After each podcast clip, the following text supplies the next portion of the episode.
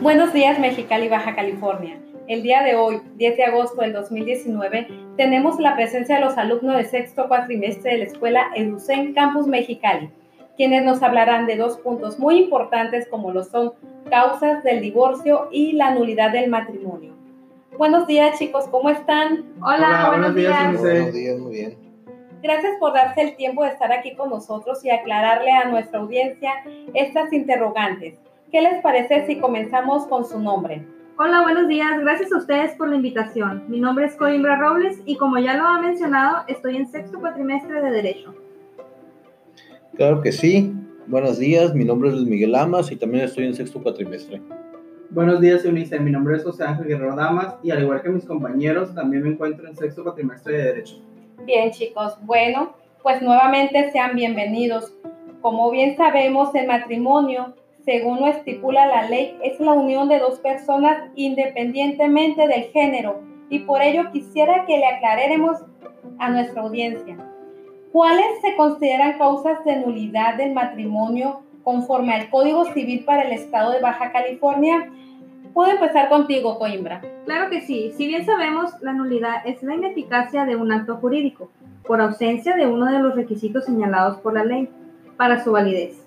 Y en este caso, específicamente hablando sobre las causales de nulidad del matrimonio, en el artículo 232 del Código Civil para el Estado de Baja California nos menciona que existen tres causas. Entre ellas se encuentra el error acerca de la persona con quien se contrae, cuando, entendiendo un cónyuge celebrar matrimonio con otra persona determinada, lo contrae con otra. ¿Qué quiere decir esto? Que si ya estás casado con determinada persona, no puedes contraer nuevamente matrimonio sin antes haber disuelto el matrimonio anterior y esperado el margen de tiempo que señala la ley, que aparentemente es prácticamente de seis meses a un año. Dama, ¿qué nos puedes comentar?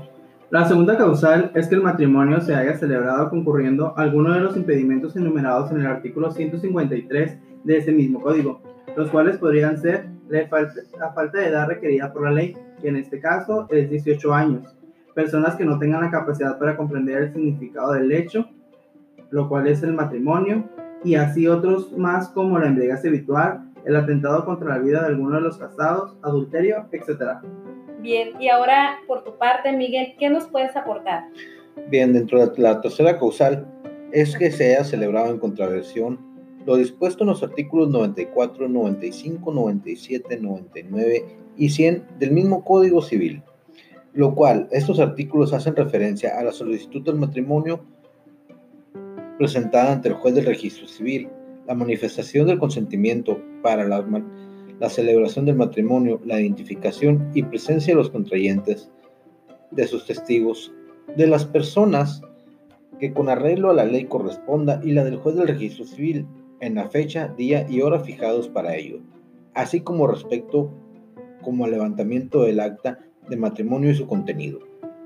Una vez aclarado el tema de nulidad de matrimonio, Veremos a continuación las causas de divorcio. Por ejemplo, damas, ¿podrías mencionarme alguna de las causales de divorcio que menciona el Código Civil para el Estado de Baja California? Claro que sí, Unice. El adulterio, debidamente probado por uno de los cónyuges, el hecho de que la mujer dé a luz durante el matrimonio a un hijo concebido antes de celebrarse el contrato, la propuesta del, del marido para prostituir a su mujer, la incitación a la violencia hecha por un cónyuge al otro para cometer algún delito, los actos inmorales ejecutados por el marido o la mujer con el fin de corromper a los hijos y padecer sífilis, tuberculosis o cualquier otra enfermedad crónica o incurable que sea, además de contagiosa y hereditaria.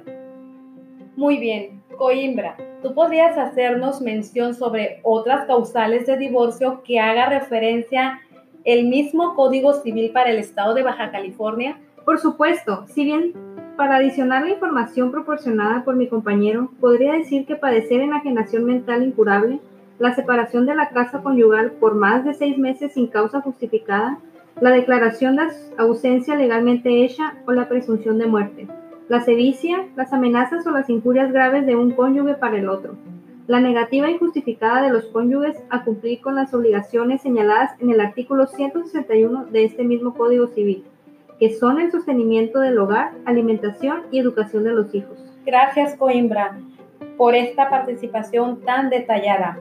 Ahora usted, Miguel, ¿podría brindarnos alguna información para adicionar lo que son las causales de divorcio? Claro que sí, Unice. Aunado a lo que ya han referido mis compañeros sobre las causales del divorcio, podría adicionar que la de la acusación calumniosa hecha por un cónyuge contra el otro y haber cometido uno de los cónyuges un delito que no sea político, pero que sea infamante. Y por delito que merezca pena mayor de dos años de prisión, los hábitos de juego, o de embriaguez o el uso indebido y persistente de drogas y enervantes. Cuando amenazan causar la ruina de la familia, la separación de los cónyuges por más de un año independientemente de la causa que haya originado la separación.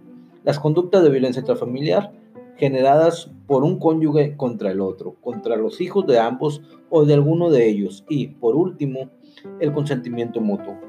Muchas gracias, Miguel.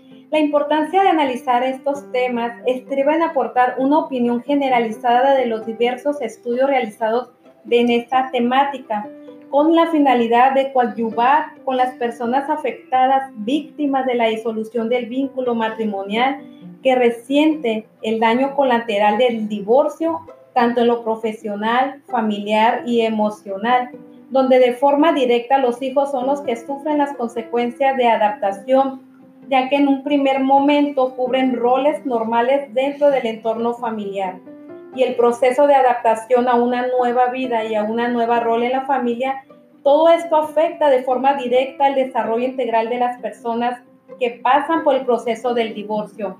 Chicos, si no hay nada más que quieran añadir al tema, verdaderamente les agradeceremos por tan excelente participación.